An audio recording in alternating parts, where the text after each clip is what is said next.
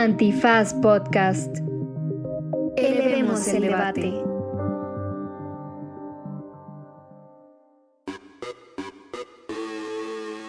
Buenos días, buenas tardes, buenas noches, bonita madrugada o cualquiera que sea la circunstancia en la que se encuentren ustedes dentro de esos puntos de referencia a los que solemos llamar tiempo. Qué profundo. en este episodio recurrimos a una ya gustada sección de La Chicharra al estilo Faitelson y José Ramón para tocar diferentes temas que pusieron ustedes sobre la mesa en nuestras redes sociales. El primer bloque platicamos de qué es y más bien qué no es la consulta popular que se acerca el primero de agosto y después platicamos de uno de los temas más controversiales a nivel internacional. Por supuesto que estoy hablando de la audiencia de Britney Spears. Lo cual es verdad, solo Miguel no sabía del tema, pero todo el mundo está hablando de eso. Pero quédense para que lo escuchen. También hablamos después del corte este, sobre lo que está pasando en Tamaulipas, la violencia, la estrategia militarizada del presidente Andrés Manuel López Obrador y de los presidentes anteriores. También sobre esta sección bonita que va a tener el presidente de las fake news en su mañanera. Y por último, nuestro fiscal Gertz Manero metiendo todos, toda la, echando toda la carne al asador para poder ser investigador nivel 3 del SNI y que le den su dinerito.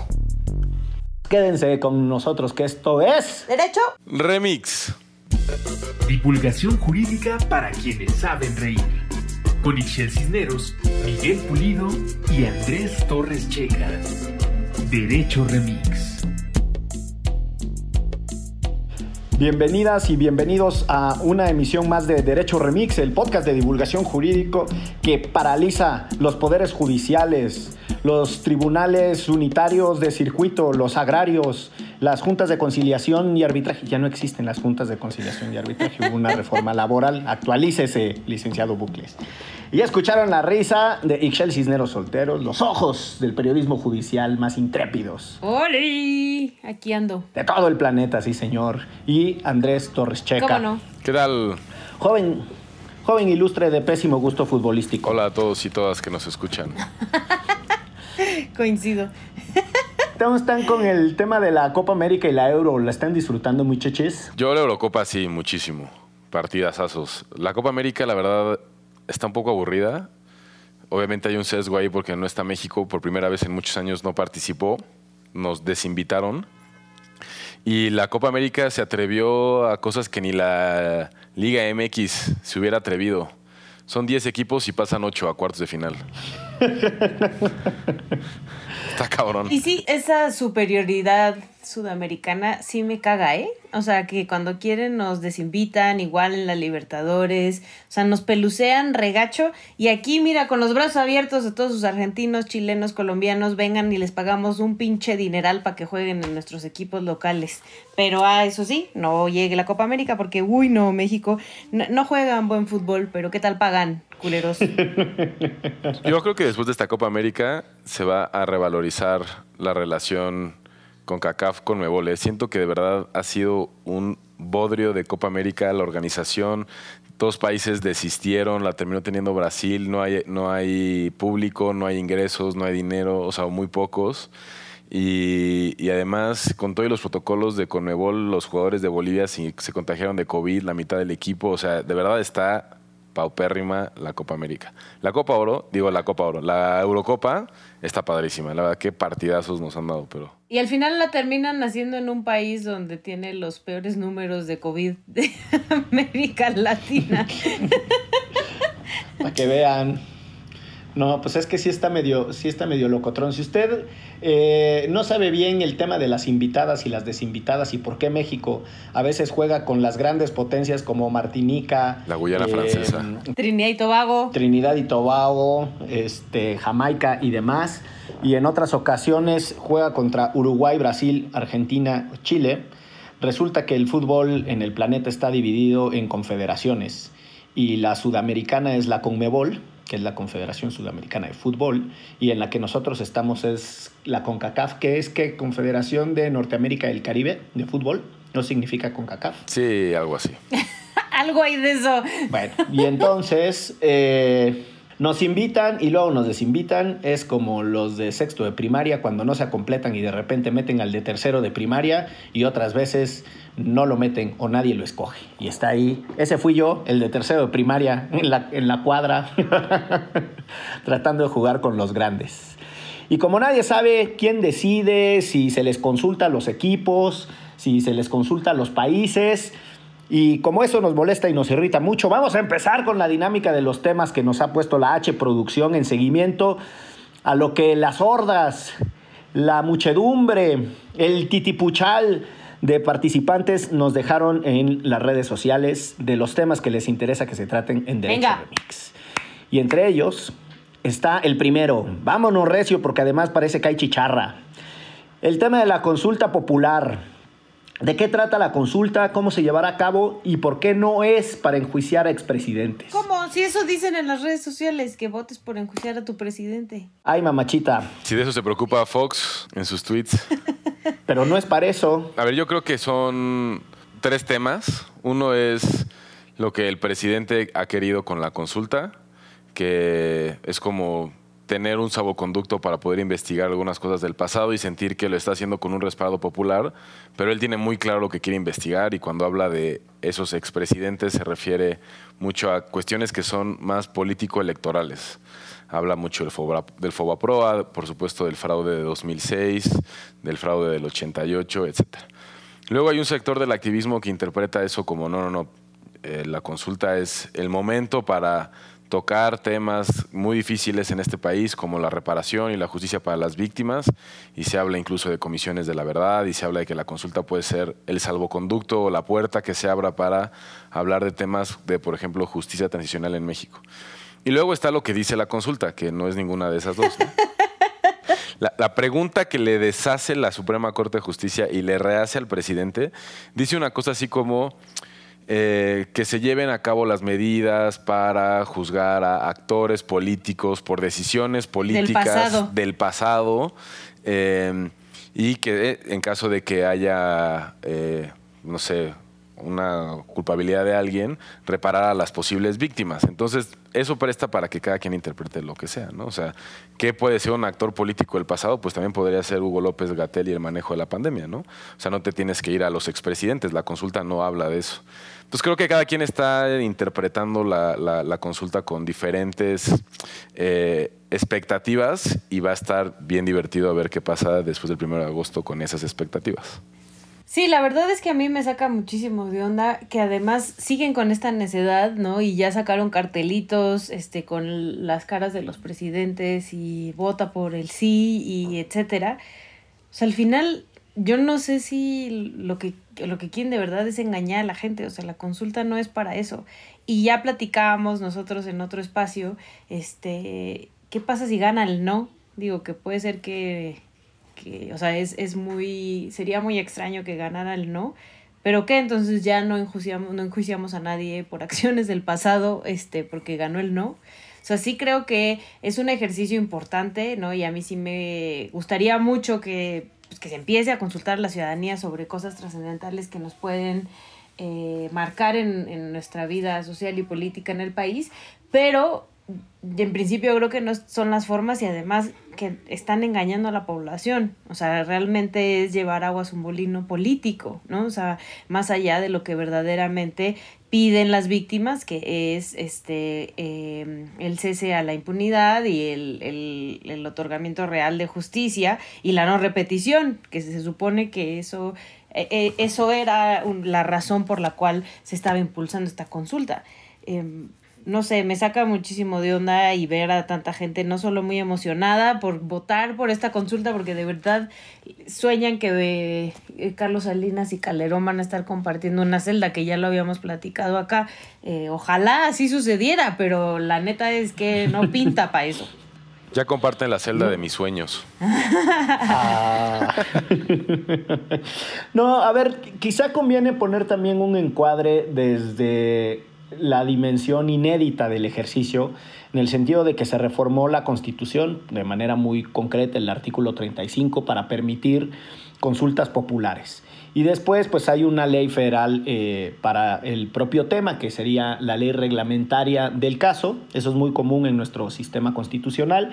La Constitución prevé alguna cosa y después hay una ley eh, que termina de desarrollar esos conceptos, esos derechos o esas posibilidades. Eh, en este caso es la primera vez que se logra, por una parte, el umbral de firmas, ¿no? Lo que la ley permite es que ciudadanos se organicen, presenten a la autoridad electoral un conjunto de firmas que las tendrá que validar y decir si se avanza o no con la materia de la consulta. Adicionalmente, el presidente de la República le puede solicitar a la Corte que estudie si la pregunta que le quiere hacer al pueblo es adecuada o no y en su caso si valida la constitucionalidad de la pregunta avanza. Y eso es súper importante entenderlo en el sentido que dice Checa. La Corte le enmienda la pregunta al presidente. Ustedes recordarán que el presidente mandó un texto con una exposición de motivos donde va enumerando por qué hay que enjuiciar a cada uno de los expresidentes. Y dice recurrentemente esa exposición de motivos criminal, poder enjuiciar, hacer investigaciones, eh, poderles dar castigo, etc. Ese es el lenguaje que usa el presidente al consultarle a la Corte si se puede o no eh, hacer un ejercicio de votación para que la ciudadanía se exprese en avanzar en ese tema. Y como la propia Constitución establece que los derechos humanos no pueden ser sujetos a consulta, lo que terminan haciendo es un desastre que es a lo que le llamaron la interpretación conforme y metieron un montón de cosas. Y regreso al argumento de que esto es inédito en el sentido de que nuestra corte va eh, como los triatlonistas en la zona de transición, ¿no? Mientras va corriendo se va cambiando los zapatos y se está subiendo a la bicicleta y va haciendo todo ahí en movimiento. Entonces, este, es muy fuerte entender que la Corte está utilizando eh, recursos de interpretación muy comunes en los casos, que es como la interpretación más favorable al derecho humano de las personas o a los derechos humanos de las personas, en un ejercicio de consulta que es de otra naturaleza, que es un ejercicio de consulta para un proceso participativo de democracia participativa. Y yo creo que eso es parte de la del atoradero y yo creo que mucha de la confusión a la que se refiere Ixchel deriva Primero, que no habíamos tenido un ejercicio de consulta. Segundo, que el presidente mandó una pésima pregunta. Tercero, que la Corte le falló el temple para decirle, señor presidente, su pregunta está mal. Hizo esta cosa de una interpretación medio rara. Y que no sabemos cuáles van a ser los efectos del resultado. No, de verdad, no sabemos qué pasa si gana el sí, no sabemos qué pasa si gana el no, porque la pregunta no es binaria, la pregunta está sujeta a mucha interpretación. Sí, está rarísimo eso de qué pueda pasar o no. Está el, umbral de votos que se tienen que tener para que la pregunta sea como vinculante, que son 37 millones de votos, que son muchísimos. Tiene que salir muchísima gente a votar. Y como que si gana el no, ¿qué significa? Que ya no se van a investigar a actores políticos del pasado por sus acciones hechas en el pasado. O sea, y si gana el sí, ¿qué significa? Que no habían estado trabajando nada de estas cosas desde antes. Entonces a Lozoya, que era un actor político del pasado que le estaban investigando si gana el sí. O sea, no sé, como que siento que ahí hay un montón de cuestiones que son demasiado subjetivas y que todo hubiera sido más fácil y quizás hay un México paralelo que está viviendo una realidad más feliz en donde la Corte simplemente desechaba la pregunta del presidente y ya. Sí, y, y dejabas de engañar a toda esta población que de verdad piensa que, que va a ganar Calderón, digo, que va a terminar en la cárcel Calderón, que ojalá. No, esa chicharra maldita, ni modo, me quedaré con ganas de seguir hablando de la, maravillosa encuesta popular. La llave en encuesta. Ya le cambié encuesta además. Pues el, siguiente tema en nuestra chicharra del, día de hoy en este segmento que nos copió Faitelson y José Ramón Fernández, este, es para hablar de una de las noticias más esperadas en el mundo de la industria musical, que fue la audiencia de Britney Spears. Entonces, ¿qué está pasando a grandes rasgos con Britney Spears y por qué el hashtag Free Britney eh, o liberen a Britney es todo un fenómeno mundial? Pues desde hace muchos años algunos fans de Britney Spears tenían la sospecha de que la cantante estadounidense estaba secuestrada de alguna manera. Eh, y que no tenía control sobre las decisiones que ella tomaba y no tenía control sobre su dinero y que estaba mandando mensajes encriptados en sus redes sociales a través de Instagram, sobre todo pidiendo auxilio. O sea, real, Hubo, hubo una vez, eh, perdón, eh, por este paréntesis, pero ilustra esta, esta locura de movimiento. Alguien le puso un comentario en un Instagram, ¿no? Así. Estás hablando de una cuenta que tiene millones de seguidores, millones, millones de seguidores. Le puso, si estás y necesitas ayuda, por favor usa un suéter amarillo en tu próximo video. Entonces, su próximo video tenía un suéter amarillo o una playera amarilla y se empezaron a unir los puntos y empezaron a leer entre, entre líneas de lo que ella decía y cuándo cuando escribía ella y cuándo parecía que escribía alguien más en su cuenta. El punto es que en el centro, el- en el centro de esta discusión está una figura legal estadounidense que se llama conservatorship o curatutela. Eh, curatela sería como en español. Y es una figura legal que se utiliza cuando una persona pues, eh, padece sus facultades mentales o tiene algún tipo de discapacidad para poder tener gerencia sobre sus decisiones. Entonces entra una suerte de tutor que se hace cargo de sus finanzas y otras decisiones. Entonces, después de esta crisis que tuvo Britney Spears en 2008, cuando se rapó y demás, eh, su papá, Jamie Spears, tomó control de todas las decisiones financieras y personales de Britney Spears, incluyendo tener un due que no se puede quitar. O sea, no puede tener hijos. O sea, está cabrón. No puede Está tener cabrón. hijos hasta que su papá lo decida. Las giras, los conciertos, todo. ¿Cómo la ven? Qué cosa. Pero además, este, eh, empezó otra vez con giras y eso. Y como eh, empezó también un proceso legal en contra de su papá para poder quitarle la tutela a su papá y dársela a su novio, o sea, ella por lo que eh, sabemos, no quiere no tener tutela, sino lo que quiere es que no sea su papá. Eh, y lo que estuvo tremendo es que, bueno, ya había salido este documental del New York Times, si no me equivoco, sí, ¿verdad? Sí. este, sobre el movimiento de Free Britney y todo lo que platicaba Checa y el momento en el que ella decide dejar de dar conciertos. O sea, dice, yo no voy a seguir haciendo rico a mi papá a la fregada, ya, ¿no? Y entonces se oculta y, y deja de hacer, este, pues sí, salir en, a alfombras rojas y a eventos públicos y etcétera. Y es cuando empieza todo este movimiento de qué pasa con ella, algo hay ahí, etcétera. Y la diferencia con este fin de semana, eh, bueno, con la semana pasada más bien, es porque eh, ella ya, la jueza, le pide su testimonio. Entonces ahí es donde nos enteramos de todo lo que incluye esta figura jurídica, que no es nada más se hace cargo de sus finanzas, que era un poco lo que, lo que parecía, ¿no? Al principio desde afuera, sino que todas sus decisiones personales tienen que pasar por su papá y eso es de verdad todo, o sea, no puede comprar cosas, no puede tener hijos, no puede vivir con su pareja, no, o sea, si el papá quiere, mm, la tiene resguardada en un cuarto, punto, se acabó aislada de la gente. Entonces, este, yo creo que quienes nos preguntaban eh, en las redes sociales sobre el caso de Free Britney, tienen, o sea, como que a mí me pareció rarísimo, sobre todo lo del due, de verdad. O sea, sí dije, ¿en qué momento, no? Este, otra persona puede decidir sobre tu cuerpo y decir, te pones un due porque ya no, o sea, no creo que, que seas capaz de poder tener hijos, ¿no? Entonces, este, pues sí, súper fuerte y tremendo y además, pues ahí violentando todos los derechos de Britney y, y siendo el ejemplo claro de cómo además a las mujeres se nos violentan los derechos a decidir sobre nuestro cuerpo. Ahí está así el ejemplo clarísimo de lo que sucede en este mundo en contra de nosotras. Está loquísimo. Yo, la verdad es que cuando pienso en Britney Spears, siempre pienso en todos los niños que salían en el club de Mickey Mouse y que después les fue de la tutufa en la vida, ¿no? Es como una historia recurrente de, de estrellas infantiles. Menos a Justin Timberlake. Bueno, pero tengo la idea de que les va mal. Ni sé quiénes son, pero tengo esa idea. No, to- todo sí se vuelve polémico. Cristina Aguilera, Miley Cyrus. ¿Ves? ¿Ves? Tienen, o sea, no, no necesariamente que les vaya mal, pero sí, yo creo que defraudan a, a Mickey Mouse.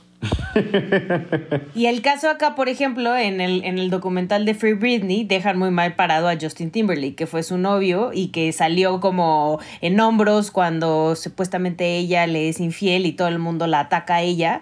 Y entonces justo después de este documental también es voltear a ver el machismo de este güey y de cómo pues hundió a, a Britney. ¿Con, con ese es con el que se casó en Las Vegas?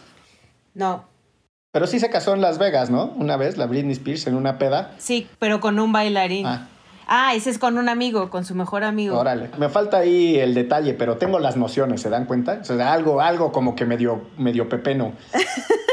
Pero esa, esa discusión, primero una cosa muy del, del modelo eh, judicial de Estados Unidos, en donde es muy común que como resultado de un, de un proceso se le sustituya la voluntad a las personas. Y hay una discusión desde otras corrientes jurídicas que, por decirlo así, se aproximan más al garantismo, en donde el Estado no tenga intervenciones muy, muy fuertes sobre la voluntad de las personas eh, que cuestionan el, modelo gringo. Ojo, eh, porque es Estados Unidos, el país de las garantías y las libertades individuales y que todo en oposición al Estado y que el gobierno, cualquier cosa que trate de hacer por ayudar a las personas es comunismo. Pero al mismo tiempo, ese mismo sistema judicial, en su versión más, más conservadora, se la pasa eh, desposeyendo a las personas de su voluntad y entonces tienen las internaciones para desintoxicación, son muy comunes, eh, los envíos a trabajo forzado y otras cosas. Y ya en el caso mexicano, lo que les quería contar es que la Corte mexicana eh, resolvió que lo que en nuestro caso, en, en el Código Civil se llama el estado de interdicción, eh, que es lo mismo, es un ejercicio de sustitución de voluntad porque consideran que las personas no pueden eh, tomar decisiones razonables por sí mismas y se las pasan a alguien más, una suerte como de tutoría. Y ahí hubo un caso que llegó a la Corte en donde se resolvió que la interdicción como tal es eh, una prohibición o una restricción a los derechos de los que están prohibidos en la, en la Constitución. A mí me parece que está medio forzado por donde le llegó la Corte, porque habla de, de, sanciones y penas desproporcionales, eso es lo que dice el 22 constitucional, pero como sea, la Corte llegó a decir que en nuestro sistema jurídico eso de andarle quitándole la voluntad a las personas no está chido. Y yo creo que más allá de, de Britney, a quien... Oh, pinche chicharra. ¡Ah! Yo todavía quería dar un revire. me salvó la chicharra confesar mi amor por Britney Spears y el, y el póster. Sí, esta era la, participación del que no había terminado de leer la lectura. Entonces ya se fue. No, es que la corte la semana pasada dijo una cosa y ahorita le contesto, profesor. Yo tenía un póster de Britney Spears en mi recámara. No, la verdad que no, pero, pero pues no está guapa la muchacha, ¿no? Sí, sí, sí, muy guapa, muy sí, pues muy bien. Este, con la chicharra maldita que nos está censurando, si les parece, vamos a hacer un corte y regresamos a los otros temas que nos hicieron favor de comentar, advirtiéndole a las personas que evidentemente no nos va a dar tiempo de desahogarlos todos en estos episodios pero la H Producción ha tenido a bien irlos mezclando con los temas que proponen con especialistas invitados y algunos los iremos atendiendo nosotros con el chicharrín y ahí a ver cómo nos va. Pero sigan participando, quédense escuchando porque esto es... Derecho Remix. En una ciudad muy muy lejana llamada Internet, todas y todos son bienvenidos. Pueden convivir unos con otros sin importar su clase social, creencia o ideología política. En este lugar se pueden hacer muchas cosas, como aprender, conversar, divertirse intercambiando información y expresarse de forma libre.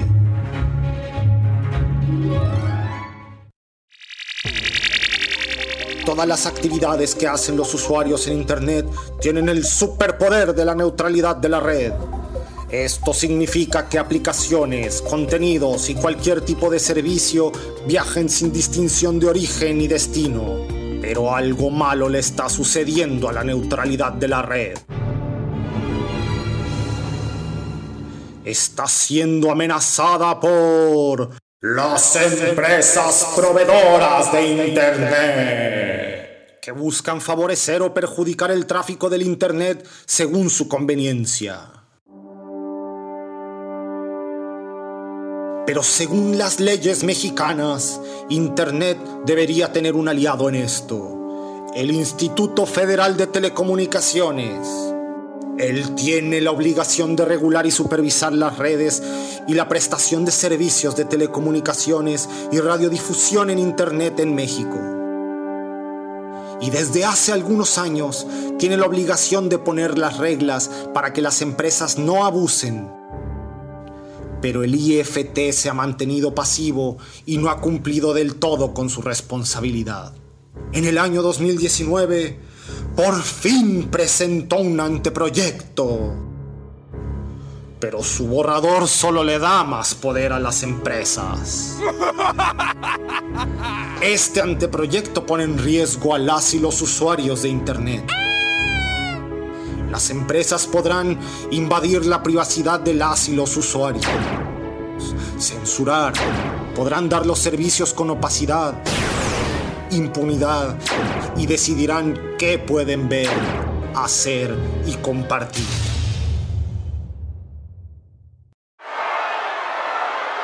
Más de 150.000 habitantes de la ciudad de Internet ya se manifestaron. Dieron cuenta que estaban atentando contra sus derechos, como la libertad de expresión y el acceso libre a Internet. Todas y todos trataron de hacer despertar al IFT. Saben que el anteproyecto va en su contra. Pero el IFT sigue en una larga siesta.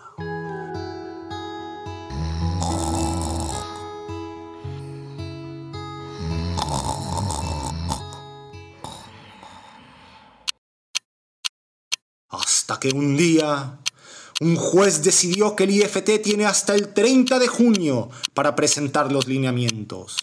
El anteproyecto que no respeta derechos humanos podría tener sus horas contadas.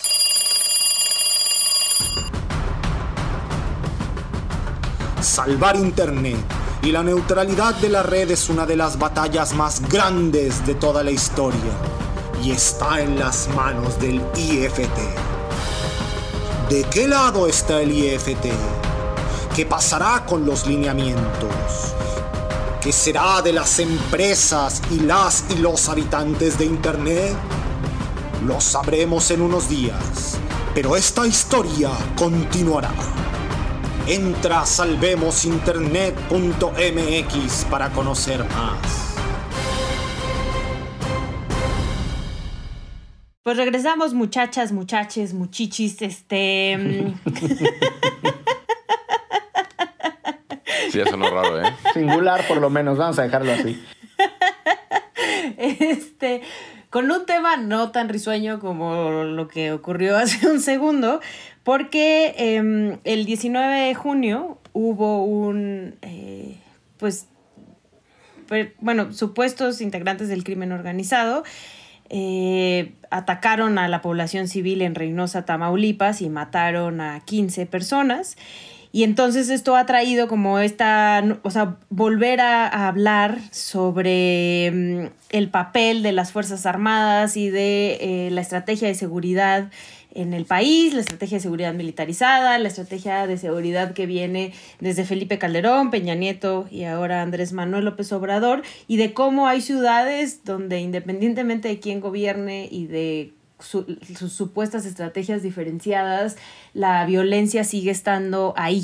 El presidente Andrés Manuel López Obrador estuvo hablando en la, en la conferencia matutina de que ya se tiene eh, cinco personas detenidas em, y que él, eh, bueno, que su equipo y la fiscalía se están haciendo cargo de, bueno, no solo la fiscalía, sino en general, digo, no, no su equipo, la fiscalía específicamente se está haciendo cargo de algo así y también dijo que...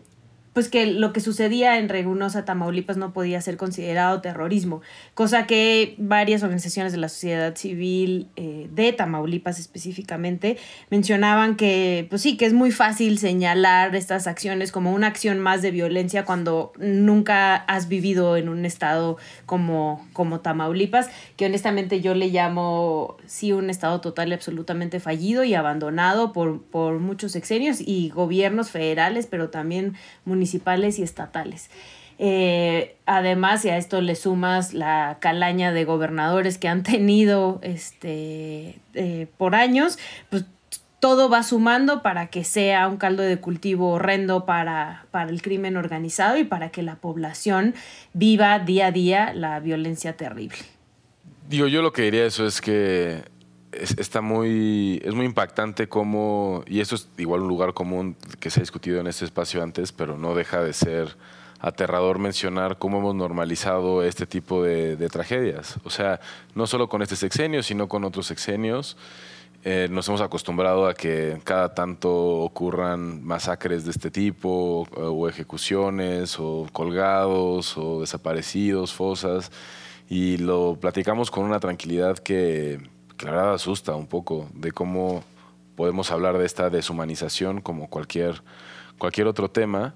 Y que no es nada más un tema de, Reynosa, como ya dice Ixchel, la verdad, toda esa parte de la frontera norte es muy peligrosa. Ya ha habido otros eventos eh, icónicos de la violencia en esos, en esos corredores. También en la semana pasada salía una nota que en la carretera que eh, está justamente entre Nuevo Laredo, Tamaulipas y Monterrey, que es como mucha de la carretera donde los, los, los regios utilizan para llegar al norte y cruzar, eh, es como el punto más cercano, eh, está llena de desaparecidos. O sea, es un punto en donde desaparece mucha gente y desaparece mucha gente desde hace muchos años y ahora desaparece mucha más gente sobre esa carretera. Entonces hablamos de todo un estado que, o sea, toda una zona del país que quizás está completamente abandonada y donde de nuevo la presencia de más militares, porque hay muchos, no, necesi- no necesariamente significa mayor seguridad. Que tenga la respuesta, no la tengo, me encantaría tenerla, pero no sé si repetir y repetir la misma fórmula nos va a dar un resultado distinto. Una de las cosas que coincide con lo que Ixchel señala de cómo entender Tamaulipas como un estado fallido y como uno de los eh, argumentos más fuertes de que si no empezamos a discutir de la narcopolítica con seriedad y con un nivel de profundidad más allá del escándalo y de la ruborización, eh, el país se nos va a terminar yendo de las manos. Y perdón que me ponga tan fatalista, pero eh, Manuel Cavazos Lerma, gobernador durante los noventas, tiene severas acusaciones de narcotráfico e investigaciones en Estados Unidos que no prosperaron, pero por lo menos ha sido señalado con mucha contundencia. El sucesor de Cavazos Lerma, que es eh, Tomás Yarrington Rubalcaba, también, ¿no? Este, acusado por los gringos. Recordarán ustedes que a Tomás Yarrington lo detuvieron en Italia, ¿no? Lo detiene la policía con doble solicitud de extradición, tanto para México como para Estados Unidos, y se lo terminan quedando los gringos. Eugenio Hernández, eh, el gobernador que le siguió a, a Tomás Yarrington, mismo destino, ¿no? Con los gringos. Eh, Rodolfo Torre Cantú, el hermano de Egidio, eh, que fue gobernador, lo asesinan a unos cuantos días antes de las elecciones. Recordarán que, que Egidio, el, bigotón este casi de, con bigote de morsa, muy tupido y canoso, este, pues fue, fue gobernador en uno de los actos más raros, ¿no? Asesinan al hermano, después entra él.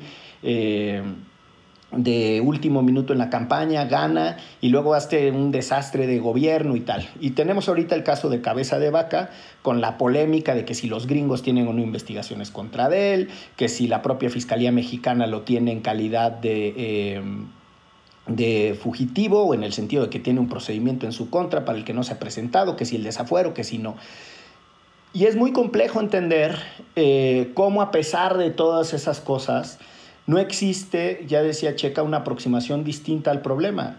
Eh, ese territorio de los Zetas, la violencia con la que se comportaron como grupo criminal después de haber sido reclutados por los del, del cártel del Golfo eh, y se pelean.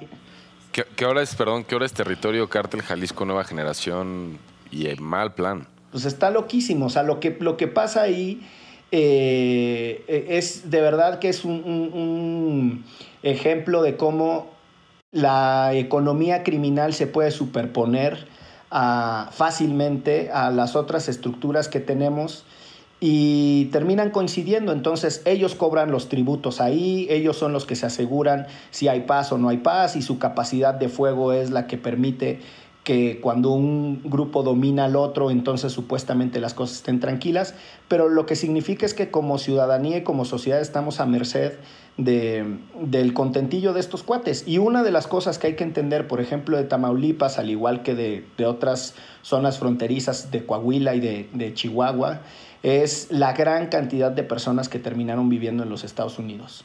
Estamos hablando de decenas de miles de personas que terminaron abandonando su país. Ese es un fenómeno de exilio por violencia y la verdad es que está durísimo. Sí, además, eh, mucho, o sea, la gran mayoría de ellos forzadamente, porque ya no podían vivir en ese territorio, sus casas, tuvieron que abandonar sus casas, ¿no? O sea, se ven comunidades enteras total y absolutamente abandonadas, este, sus hogares, y, y pues es, se habla muy poco, ¿no? Se, se habla muy poco y sobre todo si no, si no vives en esa zona o no tienes contacto con la gente de, de esa zona, de cómo es que lo han vivido. ¡Oh, acabé perfecto! Estamos eh, coordinándonos cada vez mejor con el tiempo, que por lo demás es relativo, como dijo Albert Einstein. ya todo filosófico. Muy bien. ¿Qué tema sigue? El tema que sigue, eh, pedido por las y los escuchas de Derecho Remix, es este nuevo segmento en su ya decadente eh, novela de las mañanas, conocida como la conferencia de prensa de Andrés Manuel López Obrador. Este, ya, esto, ya, esto está poniéndose peor que el final de Lost. No sé si ustedes vieron Lost, pero el final de Lost ya es una cosa así que dices, verga, que, ¿cómo le invertí tantos años de mi vida a algo que terminara tan mal? Pues así está un poco la mañanera. Porque aparte te, dan unas y te quitan otras. O sea, nos, nos dieron ya la, tranquilidad de no tener la conferencia de la tarde, donde ya también pues, ya era nada más ahí como un show de ego de Gatel. Y ahora en la mañana López Obrador decidió que va a inaugurar, bueno, ya lo inauguró, un segmento para hablar de noticias falsas. Entonces, él se para en la mañanera, presenta una presentación de Twitter, PowerPoint, recortes de periódico y dice, esto es falso. Y lo inauguró hablando de una, una, nota que me parece que era de eh, El Reforma Universal, no recuerdo, sobre espionaje, que el gobierno utiliza espionaje para amedrentar a periodistas y los que están en la nota son Héctor de Mauleón y Carlos Dórez de Mola como los, los agraviados, ¿no? Entonces se convierte como en un show de stand-up porque López Obrador empieza a decir como yo para qué los voy a espiar, o sea, yo ni siquiera ni siquiera los leo, son predecibles y ya se convierte en, digo, a mí me caen muy mal los dos, tanto de Mauleón como Lore de Mola no, no, los leo, pero ya así como de ponerlos en un, en un tiro al blanco y, decir que nunca han sido espiados cuando además tenemos evidencia y han salido reportajes de, de la red en derechos digitales que ha ocupado estos micrófonos, donde la Fiscalía sigue teniendo diferentes eh, softwares de espionaje, pues donde, o es una, es una distorsión de la realidad a través de la mañanera que la verdad ya ni siquiera es ética. Sí, la verdad, eh, a mí específicamente me causa todavía eh, más escosor en un país como este, ¿no? Donde sí se espía, a, o sea, históricamente se ha espiado a personas defensoras de derechos humanos y a periodistas, y además donde se asesina y se agrede a periodistas eh, históricamente. Entonces sí, sí, me causa mucho problema que se utilice un espacio además pagado por todas y todos nosotros para eh, poner en el blanco a periodistas. Al final yo creo que esos espacios, si se quisiera... Eh, eh, denunciar alguna noticia falsa como lo, lo, menciona el presidente, pues ¿por qué no que hable con el periodista, su gente de comunicación, que, que les dé una entrevista, porque además nunca les ha querido dar entrevista a este tipo de medios de, de, de comunicación que él considera opositores, eh, y que se abra a, al, al diálogo y que también que se abra a, a que hay medios de comunicación que van a denunciar o van a publicar cosas que a él no le gustan. Y creo que ese es el problema central, o sea, que, que cuando choca con su discurso eh, y cuando alguien va en contra de su discurso, ya cae de su gracia y va para afuera. También hay que decir que hay periodistas, como los que mencionabas al principio, que se pasan de lanza, ¿no? O sea, que sí ya agarraron este su espacio solo para, para golpear eh, al gobierno y lo cual yo creo que eso también le da cierto balance ¿no? este, a lo que sucede en este país y cada quien decidirá si le cree o no le cree a Loret de Mola y a Héctor de Mauleón, pero me parece muy desagradable y, y pues sí, terrible que se utilice un espacio público para algo como esto en un país como este. Estoy de acuerdo en que la cosa que no ve el presidente es que su intervención puede ser más una distorsión del debate y puede tener más un perjuicio para la libre circulación de ideas que un efecto de control de la veracidad de las cosas. Para empezar, digo, la Constitución española tiene una referencia de que es un derecho eh, dar y recibir información veraz. Ahora, esto no significa que el Estado se tenga que constituir en un guardián de la veracidad de las, de las informaciones que intercambian las personas. Y quiero ser muy preciso en este matiz. El Estado no tiene que andarse asegurando que Andrés Alfredo Torres Checa no recibe información imprecisa de Loret de Mola. Ese es un paternalismo informativo innecesario, además muy próximo a la censura. A lo que el Estado se tendría que limitar cuando hace a la veracidad de las cosas es a no distorsionar. O sea, que su mensaje sea lo más próximo a los elementos de objetividad y de fundamento que, con los que pueda disponer. Bueno, ni siquiera pueden hacer eso esta bola de incompetentes. En el caso muy particular del tema de la consulta, de lo que estábamos hablando al inicio, la cuenta de Presidencia de la República difunde información desapegada de lo que la Suprema Corte de Justicia de la Nación aprobó. O sea, ahí sí, el principal generador de fake news es el gobierno de la República en ese tema concreto. Entonces, en lugar de estarle haciendo al contralor, al auditor, al supervisor o a lo como le quieran decir de alguna figura que tenga eh, el objeto de, eh, estudiar y calificar la conducta de alguien más, en lugar de estar haciendo eso con, lo que hacen los periodistas, tendría que tener una política de información que fuera eh, bastante más seria de lo que es. Los dichos del presidente durante su conferencia matutina están permanentemente plagados de imprecisiones. Eso también es problemático. Y no se hacen cargo de eso. Entonces, a mí, eh, desde una noción muy liberal de la idea de la contrastación y la confrontación de argumentos, me parece que el presidente ejerce eh, esta figura que se le conoce como censura sutil, ¿no? Porque además es muy desproporcional el poder que él tiene frente al que tiene alguien más. Esa es una cosa que me incomoda.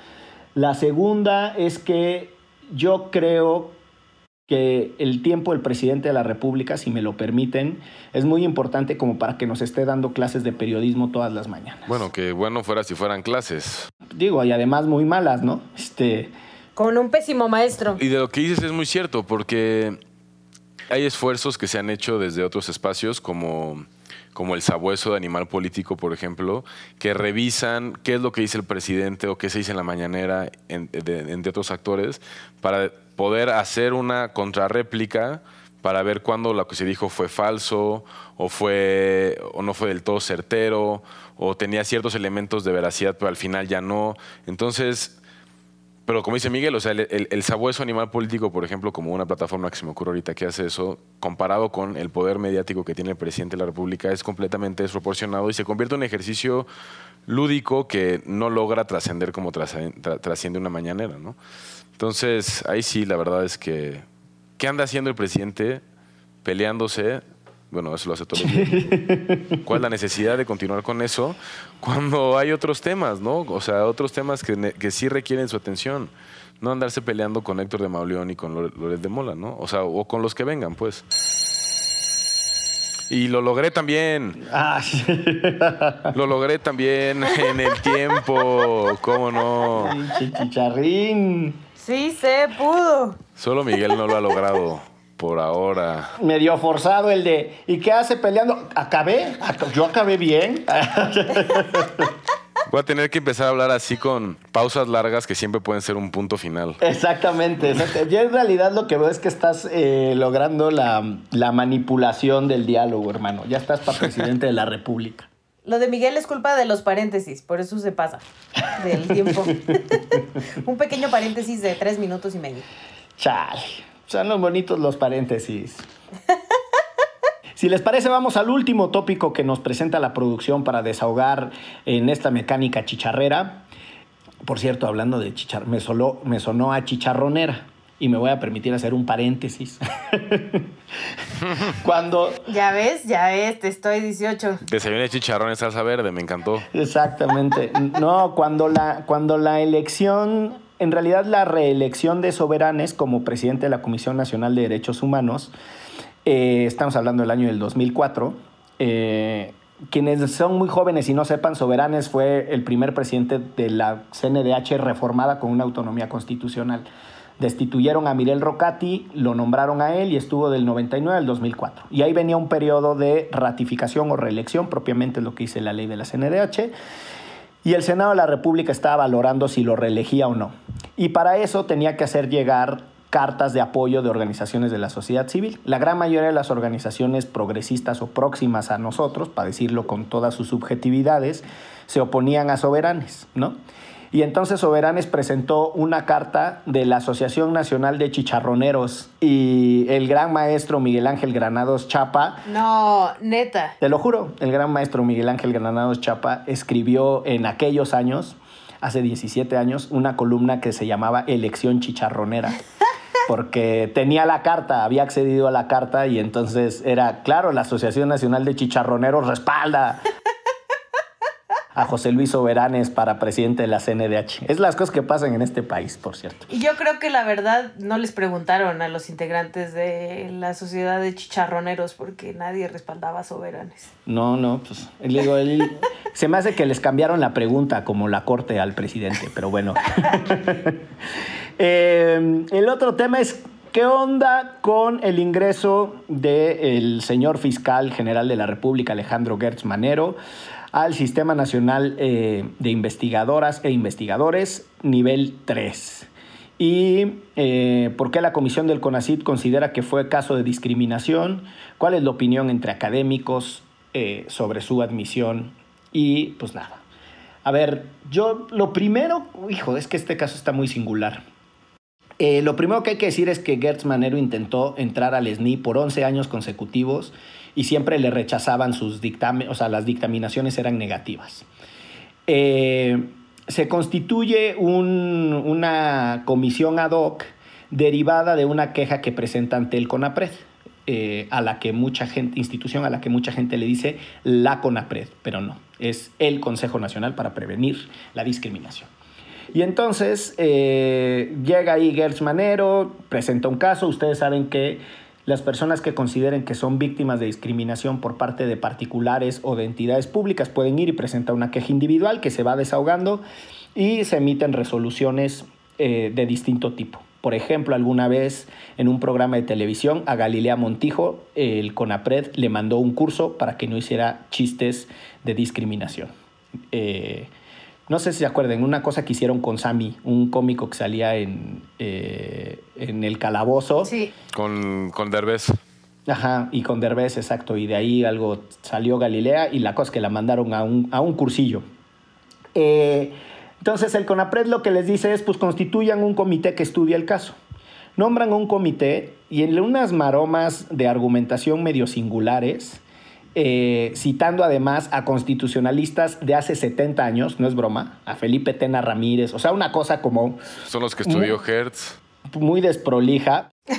sus compañeros. Pues sí, son sus compañeros, eran sus amiguitos de lonchera. Resuelven que no solo que, que su obra es inmaculada y es brillante, sino que además se viola el, pacto constitucional mexicano y que le tienen que dar el máximo nivel de investigación académica, que es el de SNIS 3. Eh, Lo cual significa dinero, además de reconocimiento. Esencialmente significa dinero. Eh, y nada, yo ahí un poco lo que diría es, no es el primer académico que tiene eh, un choque contra eh, las autoridades que dan o no los reconocimientos. Sergio Aguayo en su momento tuvo uno, lo mismo fue a la CNDH, fue aquí, fue allá, y tenía que ver con eh, el nivel de, investigación que le daban. En el caso de Sergio lo habían bajado de nivel 3 a nivel 2. Eh, es, es más o menos frecuente que en la academia haya grillas y que se den en la madre entre académicos que se objeten, pero también hay que decirlo, la academia mexicana, y yo diría que la academia en general, es una economía de favores, es un intercambio entre ellos, se citan entre amigos, este, como tienen esta cosa de, las obras arbitradas, tienen ahí unas publicaciones que ya ni imprimen, ahora con las cosas en digital, pues ahí están, este, son muy, mucho rascuacheo y, y pues nada, yo creo que el caso de Gertz muestra de punta a rabo lo débil que es nuestro sistema de evaluación y de meritocracia, por lo menos en el ámbito académico, me parece a mí. Deja tú que ya ni imprimen, o sea, cosas que nadie lee, ¿no? O sea, que nadie consume, investigaciones de mala calidad que no le sirven a nadie, pero les estamos pagando. Y la verdad yo solo diré guácala. Mi mamá es académica y, y la, o sea, es uno de los medios más feos este, donde justo además son súper discriminadores con las mujeres, eh, también tiene mucho que ver este grado de en dónde estudiaste, en qué universidad en el extranjero, bueno, para que tenga más valor que si estudiaste en alguna institución este, acá en, en México, si perteneces dentro de la universidad o el instituto educativo este, que te trabaja, perteneces a ciertas comisiones. O sea, hay un montón de cosas bien, bien feas que tienen que pasar los académicos y académicas para poder llegar a esos espacios. Y, por ejemplo, mi mamá decidió renunciar a eso. O sea, mi mamá es doctora en historia y dijo, qué flojera estarme peleando y estar eh, metiendo así como Gertz eh, todos los años para que te digan que no, porque no eres del grupito de intelectuales, amigos del rector, y este, y pues no, ¿no? O sea, ya dijo, o sea, eso a mí no me da más reconocimiento, o sea, el reconocimiento a mí me lo dan mis alumnos, me lo da la gente que me conoce, y pues el dinero, la chingada, ¿no? Porque al final es eso, sí, sí es, o sea, sí les dan una muy buena lana, que además me parece despreciable que el fiscal general de este país esté peleando por unos pinches cuantos pesos, porque eso es lo que se pelea en el SNI y, y, pues eso, guácala. Lean El miedo a los animales. Este, ya también habíamos hablado de eso, Checa y yo, que es un libro de Enrique Serna. Muy bueno, muy este, rapidito, que además habla sobre el medio académico y lo cochino que es el medio académico, pero con un thriller policial intermedio ahí muy divertido. Yo, yo dos cosas que tendría que, que decir de esto es, me parece de verdad un insulto que con todos los recortes que ha sufrido con ACID desde el sexenio anterior, que se quitaron becas para investigadores mexicanos, que ahora se están recortando las becas para quienes estudian en el extranjero, con lo que tarda ciertas o sea, partes de esos procesos, etcétera, que se dedique tanto tiempo, esfuerzo y dedicación en cumplirle, la verdad, y lo, lo siento así, un capricho al fiscal general. Y eso me lleva a mi segundo punto, que es cómo la verdad es que Hertz Manero está ocupando su lugar como fiscal general para aprovecharse y cumplir caprichos que él tenía guardados desde antes. Este es uno que tiene guardado desde 2011. Son 10 años que él de verdad dijo, yo no olvido y voy a continuar esto hasta las últimas instancias y que me reconozcan como investigador porque publiqué mis libros y mis artículos que sí son importantes, aunque los demás no lo consideren así. Y la segunda es eh, cómo Gertz Manero cuando entra a la fiscalía, y eso ya nos saca el tema del, del SNI-3, pero refleja un poco al personaje en cuestión, es esta investigación en contra eh, de su cuñada y en contra este, de los hijos de su cuñada, etcétera, porque ella considera que dejaron morir a su hermano. Entonces, hay una señora de setenta y tantos años que está en la cárcel eh, y aparte hay un proceso penal en contra de una señora de noventa y tantos años, porque Hertz Manero considera que no cuidaron lo suficientemente bien a su hermano. Y era un caso que estaba completamente desechado en la Fiscalía de la Ciudad de México y el momento en el que entra Hertz Manero se reactiva de una manera rarísima y ahorita hay gente que está pasándola muy mal porque es un capricho de Hertz Manero. Entonces, eh, la verdad es que me parece brutal cómo logra él poner todo sobre la mesa para que se le cumplan sus caprichos y que ahora él sea SNI 3 con las vendetas personales y además con una fiscalía que opera muy a medias. Sí, entonces yo creo... Mira, sí. Ahí viene la chicharra, a ver qué. y lo logré, no 30 segundos.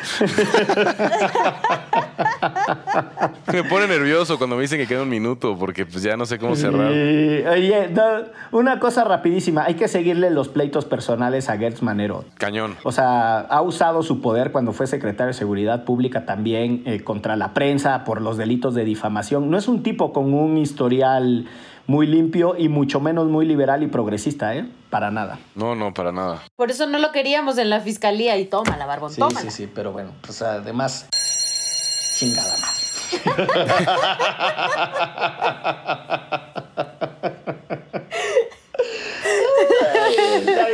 está bien. Ya me vengaré en otra ocasión.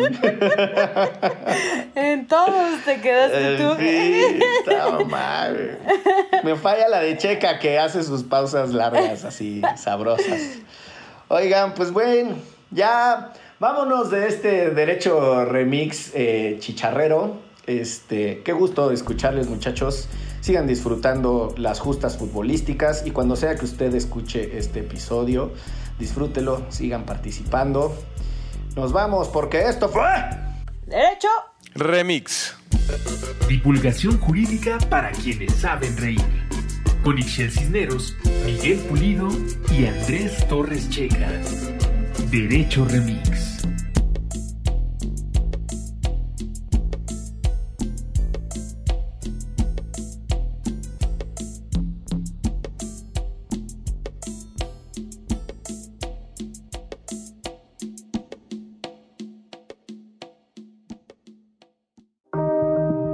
Antifaz Podcast. Elevemos el debate.